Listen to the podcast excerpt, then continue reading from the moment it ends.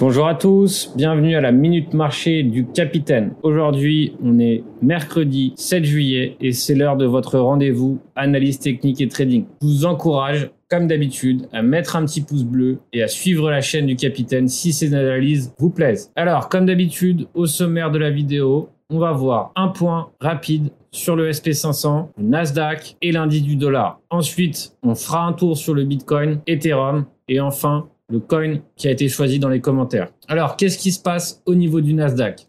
Nasdaq qui représente l'indice des valeurs technologiques américains. Alors ici, grosse impulsion haussière. Hein. Vraiment, ça s'arrête plus depuis plus de 15 jours. Ici, on a cette trendline haussière hein, qui devient de plus en plus verticale. Et pour l'instant, tant que cet indice reste largement haussier, il n'y a pas de raison que l'argent ne coule pas aussi sur les marchés des cryptos. Alors, je vous rappelle que quand je fais ce genre de corrélation, elles peuvent fonctionner comme elles ne peuvent ne pas fonctionner. Je vous rappelle que les marchés fonctionnent euh, de façon corrélée ou décorrélée et qu'il y a toujours des périodes où ça fonctionne ou ça fonctionne pas. Mais globalement, si le Nasdaq est haussier, le SP500 est haussier, donc ça veut dire que l'ensemble des marchés à risque américains est haussier, il y a des probabilités pour que derrière, il y ait aussi du risque qui soit mis sur les cryptos. Donc de plus en plus maintenant, c'est de plus en plus vrai maintenant que le Bitcoin est largement tradé par des institutions ainsi que l'Ethereum. Alors, le Nasdaq ici le problème, c'est que le shop est déchargé, donc il y aura forcément à un moment donné une consolidation qui se traduit aussi généralement aussi par une correction. Donc, ça sera pas la fin du monde, mais derrière, lorsque les indices en général offrent des rendements baissiers de plus de 1 ou 2%, ça s'affole déjà très rapidement sur ce genre de marché. Donc nous, en crypto, on connaît des baisses de plus de 20% ou 30% sans nous effrayer, mais derrière, c'est toujours un peu plus complexe sur le marché des actions. Donc en tout cas, Là-dessus, au niveau du Nasdaq, c'est haussier, donc le marché pourrait être actuellement en phase de risque. Alors derrière, si on observe l'indice du dollar, on est en train de tenter de franchir cette résistance. La résistance est 92,55, mais on est en train aussi de former une divergence baissière. Donc ça veut dire que éventuellement là, on est sur un éventuel bull trap. On fait penser que éventuellement on hausse mais derrière, on est sur une divergence baissière. Alors il faut se méfier. Si vraiment ici commence à y avoir une grosse tendance haussière, ça pourrait éventuellement signaler que le marché est en risque off ou commence à se mettre en risque off. Hein, ça a du sens, c'est l'été. Et dans ces cas-là, il faudrait évidemment se méfier sur le reste des marchés en général. Donc au niveau du SP500, on a aussi ce rallye qui se dessine, hein, toujours pareil, toujours de plus en plus pentu. Et derrière, on a aussi un shop qui est complètement déchargé, mais encore pas de résistance, pas de divergence qui sont en train de se dessiner. Donc pour l'instant, éventuellement, on va finir par corriger, c'est normal. On peut pas que aller en ligne droite, mais pour l'instant, en tout cas, encore une fois, ça veut dire qu'il y a de l'argent sur les marchés à risque. Donc maintenant, au niveau du Bitcoin, où on en est. Alors je vous rappelle que je suis excessivement fier parce que dans l'analyse il y a deux semaines, nous sommes placés ici, lors de cette bougie de renversement ici, lorsqu'on a eu ce faux euh, breakout baissier et que finalement ici on a eu cette petite bougie qui nous a indiqué un renversement de tendance. Tout simplement je suis rentré sur l'achat d'un support. Derrière il y avait une divergence 4 heures. Il y avait cette bougie du coup qui nous montre bien que on n'avait pas envie de franchir ici la résistance des 31 000 ni même le prix psychologique des 30 000 dollars. Donc c'était tout simplement un scénario en fake out. On faisait semblant d'aller chercher les plus bas et de, de nouveau plus bas et derrière on réintègre. Alors pas de médaille d'or, c'est tout simplement un achat de support sur une divergence. Donc encore une fois, voilà, c'était un scénario que j'aurais plutôt tendance à acheter plutôt qu'à shorter. Donc je sais que quand on observe le graphique à ce moment-là, on n'a pas envie d'acheter. C'est sûr que là-dessus, quand on regarde ça, on voit une tête-épaule, les réseaux sociaux sont complètement dans un état de panique complet. C'est normal qu'on n'ait pas envie d'acheter. Mais en tout cas, ça rentre dans mes cordes. Tout simplement, ça rentre dans l'achat d'un support. Ici, on voit bien ce support qui est parfaitement dessiné ici sur les 31 000. Donc, est-ce que je rentre sur cette bougie? Non, pas forcément. C'est peut-être un peu tôt pour rentrer. Est-ce que j'attends simplement un prochain signal? Donc déjà, qu'est-ce qui se passe sur cette bougie? Grosse bougie rouge, sauf que derrière, on va pas plus bas. On reste sur le support. Donc, premier signal que derrière, l'impulsion euh, baissière diminue. Alors ensuite, qu'est-ce qu'on a?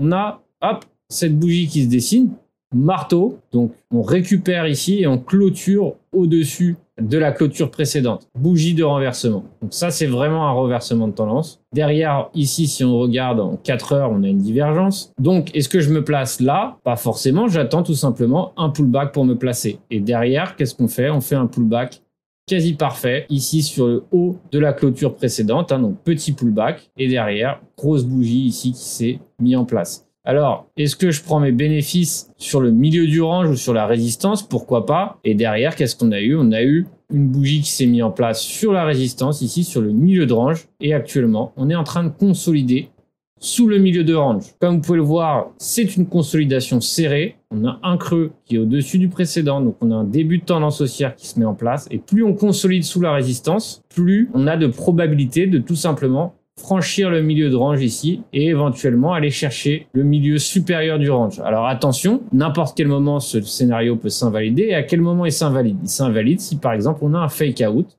ici, on vient chercher ce creux ici des 32 000 et derrière on a de fortes probabilités d'aller chercher ici les 31 000 et les 30 000 etc etc.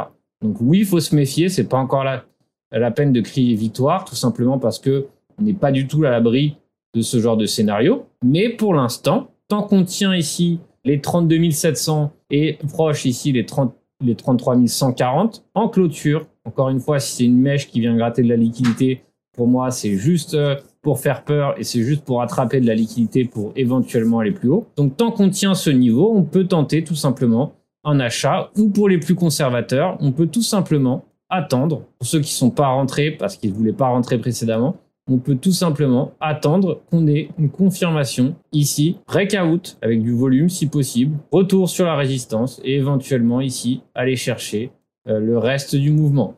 Donc ça, c'est évidemment des choses qu'on peut tenter. Et derrière, qu'est-ce qu'on peut faire aussi? Sinon, si on se place, si on se place tout de suite, on peut tout simplement avoir un point d'invalidation clair, tout simplement. Ici, on avait dit que globalement sur les 32 700, c'était notre invalidation. Si on se place tout de suite, qu'on a un stop loss, on va dire un peu en dessous au cas où pour pas se faire gratter la liquidité juste là et que derrière on a éventuellement notre première target ici aux alentours des 39 000, prochaine grosse résistance. Ici, on a un ratio de gain de plus de 2 largement satisfaisant pour prendre un trade. On peut derrière soit prendre un stop loss un peu plus serré, enfin peu importe. En tout cas, c'est un scénario qui se tente à l'achat. Pour l'instant, on consolide sous résistance, donc avec des creux de plus en plus hauts c'est généralement bon signe et ça peut être bullish. À quel moment on est bearish Tout simplement ici, dans l'éventualité qu'on fasse ça, qu'on revienne et qu'on réintègre, ta, ta, ta, avec une divergence éventuellement. Et dans ces cas-là, on, ranime, on remet du monde dans le train acheteur et derrière, on fait un fake out sur le milieu de range. Donc, tant qu'on est sous le milieu de range, on n'est pas encore très bullish pour le Bitcoin. En revanche, ici, de ici à ici, on a eu un beau run haussier et on s'est fait largement plaisir sur ce run haussier. Donc encore une fois, on est dans un range. Tant qu'on est dans ce range, ça sert à rien d'aller chercher la lune, tout simplement. Mais si déjà on se contente des mouvements qui ont été offerts dans ce range, on est déjà extrêmement chanceux. Pourquoi? Parce que on a des ranges quand même, un range qui, qui a plus de 10 000 dollars de range. C'est énorme et c'est vraiment super intéressant pour ceux qui savent trader les ranges, tout simplement parce qu'on a une price action qui est quasiment parfaite sur ce alors maintenant, on va passer à l'Ethereum qui lui est beaucoup plus bullish structurellement parlant que le Bitcoin. Alors pourquoi il est plus bullish? Donc après bougie monthly plus que pas belle. Hein. Regardez cette bougie monthly, hein, vraiment pas beau du tout. On a eu ce marteau, ici ce début de marteau en monthly, et là on est en train d'entamer cette bougie. Donc on voit que on a cette résistance hein, des 1957 dollars qui tient plutôt bien, ce support des 1957 dollars qui tient plutôt bien. Et derrière, on voit que ici, tout simplement, on a eu ce beau scénario hein, que j'ai pris publiquement en trade il y a deux semaines lors de la minute marché. Hein, et euh, derrière, pareil, même configuration que le Bitcoin. Il y avait une divergence en 4 heures. Et il y avait cette grosse bougie rouge ici qui a donné lieu par la suite à un marteau qui a clôturé la journée au-dessus de la clôture baissière précédente. Donc, c'était un scénario de renversement et c'était un superbe trade. On a eu la confirmation derrière lorsqu'on s'est affranchi ici des 1980. Petit pullback qui s'est fait ici sur les 1963 et grosse tendance haussière qui s'est mis en place. Alors derrière, évidemment, euh, lorsque je prends ce genre de trade, je me sers au passage. Je me suis servi une première fois ici lorsqu'on s'est approché de ce creux ici et derrière ici. Une deuxième fois évidemment lorsqu'on s'est approché de ce creux aussi qui est la neckline ici au niveau des 2300. Donc maintenant, j'ai évidemment la dernière partie de la position qui court. Donc sachant que maintenant j'ai un superbe prix d'entrée, je peux me permettre tout simplement de laisser courir la dernière phase de trade. Encore une fois, c'est complexe de laisser courir ces trades et vaut mieux se payer quand on sait qu'on peut se payer et qu'on a fait un trade plus qu'honorable. Là derrière, ici, quand on est rentré par ici, ça fait déjà plus de 28% de hausse sur ce mouvement, ce qui est vraiment très intéressant pour ce type de mouvement. Alors, est-ce que j'ai envie de me placer tout de suite sur Ethereum? Bien que on ait réussi à réintégrer ce creux ici des 2171, bien que on a réussi à réintégrer ici ce creux qui était la neckline, hein, qui était le dernier creux avant la baisse violente qui s'est mise en place. J'ai pas forcément envie de me placer tout de suite, tout simplement parce qu'on est un peu légèrement sous résistance. Regardez cette résistance ici, c'est ce niveau ici qui servait, qui a servi de résistance hein, avant le gros breakout haussier qui s'est mis en place précédemment. Donc pour l'instant, on est sous résistance. Ce niveau aussi, ici où il y a un, il tweezer top qui s'est mis en place, c'est aussi une résistance. Donc tout ça, c'est une zone de résistance. On va sortir Fibonacci et vous allez voir qu'on va trouver pas mal de convergence avec toutes ces zones-là. Donc si je prends Fibo, je pars du haut du mouvement haussier vers le bas du mouvement baissier. Et donc là, on est actuellement à peu près sous les 23,6 de Fibo de ce gros mouvement baissier. Alors maintenant, je vais prendre un autre mouvement baissier. Donc je pars de ce mouvement baissier ici jusqu'à là. Et là, on voit qu'on est pile sous les 61,8 de Fibo et on est pile sous cette résistance ici, cette ancienne résistance. Est-ce que j'ai envie d'acheter? Non, tout simplement. Je préfère attendre patiemment qu'un retracement se mette en place. si je sors Fibonacci, je vois que ici sur les 2200, 2171 et euh, pourquoi pas un peu plus bas si on a de la chance ici et 2071 peuvent être une zone de pullback intéressante. Tout simplement, s'il y a une correction violente qui se met en place, tout simplement acheter ce, cette grosse bougie rouge qui fera peur à tout le monde et éventuellement aller chercher le milieu du range si tout rentre dans l'ordre et si tout se met en place, euh, si le scénario se met en place. Alors pourquoi éventuellement je pense que on peut tenter d'aller chercher le haut du range, c'est tout simplement parce que on a franchi la zone des 0,5 de Fibonacci de ce mouvement baissier. Donc statistiquement parlant, maintenant qu'on a rattrapé ce creux, ce creux, on a réussi à s'affranchir de la zone des 0,5 de Fibo, il y a plus de chances plus de probabilité d'aller chercher euh, l'intégralité du mouvement baissier. Donc ici, si on regarde, c'est à peu près à 2800. Donc encore une fois, ce biais ou euh, ces statistiques ou peu importe comment on appelle s'annule si derrière ici j'ai un scénario qui se met en place en M et qu'on vienne chercher le bas du range. Mais là, pour Ethereum, ça mettrait plus de temps à se mettre en place, ça serait plus facile à repérer que le Bitcoin, tout simplement parce que Ethereum est plus haussier graphiquement parlant que le Bitcoin. Alors, je vais faire un point sur FTT, donc qui est un trade que j'ai pris avec la communauté pro, avec la newsletter pro d'il y a deux semaines. Donc il y a deux semaines, on est rentré ici sur cette zone de prix, tout simplement parce qu'il y avait une grosse divergence 4 heures, fake out. Il y avait pas mal de signaux qui donnaient lieu à une éventuelle, un éventuel piège baissier. Et derrière, première prise de bénéfice s'est faite ici sur les 28 dollars, tout simplement parce que c'était le dernier creux avant la tendance baissière neckline, creux extrêmement important. Et là, on est actuellement sous le, cette ancienne résistance assez importante ici des 30 dollars prix psychologique. Donc pour la newsletter de cette semaine, on est rentré en pullback ici, tout simplement ici lorsqu'il y a eu le petit retracement qui s'est mis en place ici sur la zone des 25 dollars. Et maintenant, on est en prise de bénéfice. Donc c'est-à-dire que on peut tenir le trade encore qu'à 32 dollars, 34 dollars, etc. Mais en tout cas, on a pris ce joli swing et en tout cas, c'est le moment de se payer. Même si ici, il reste de la place ici au niveau du shop, c'est toujours bien de prendre ses bénéfices parce qu'on ne sait jamais qu'est-ce qui va se passer demain. On ne peut pas savoir si le prix va continuellement hausser, d'où l'importance de se payer. Si certains ont fait des erreurs pendant le bull run, il ne faut pas refaire les mêmes erreurs. On est toujours dans une configuration qui est globalement baissière, ce qui fait qu'on a des probabilités de revenir à la baisse prochainement. Faut toujours le garder en tête. Alors au niveau du coin des commentaires, il y avait le Matic et il y avait le GLD. Les deux ont eu le même nombre de votes, c'est pour ça que j'ai décidé d'analyser les deux. Je vous rappelle que la règle, c'est de mettre un coin en commentaire et un seul coin. Et le coin qui a le plus de commentaires, c'est celui qui va être analysé pour la prochaine minute marché, donc dimanche. Alors, au niveau du Matic, Matic se trouve actuellement dans une configuration graphique intéressante. On est actuellement sous résistance et voyez où est-ce que cette, cette résistance, cette résistance correspond à ce creux qui a été déterminant. Ce creux est le creux qui a débuté la tendance baissière sur le Matic, hein, qui a débuté cette grosse tendance baissière. Donc depuis qu'on a franchi ce creux, on est en train de consolider de façon assez serrée sous cette résistance. Hein. Je vous rappelle que ce creux maintenant est devenu résistance ici, donc à peu près environ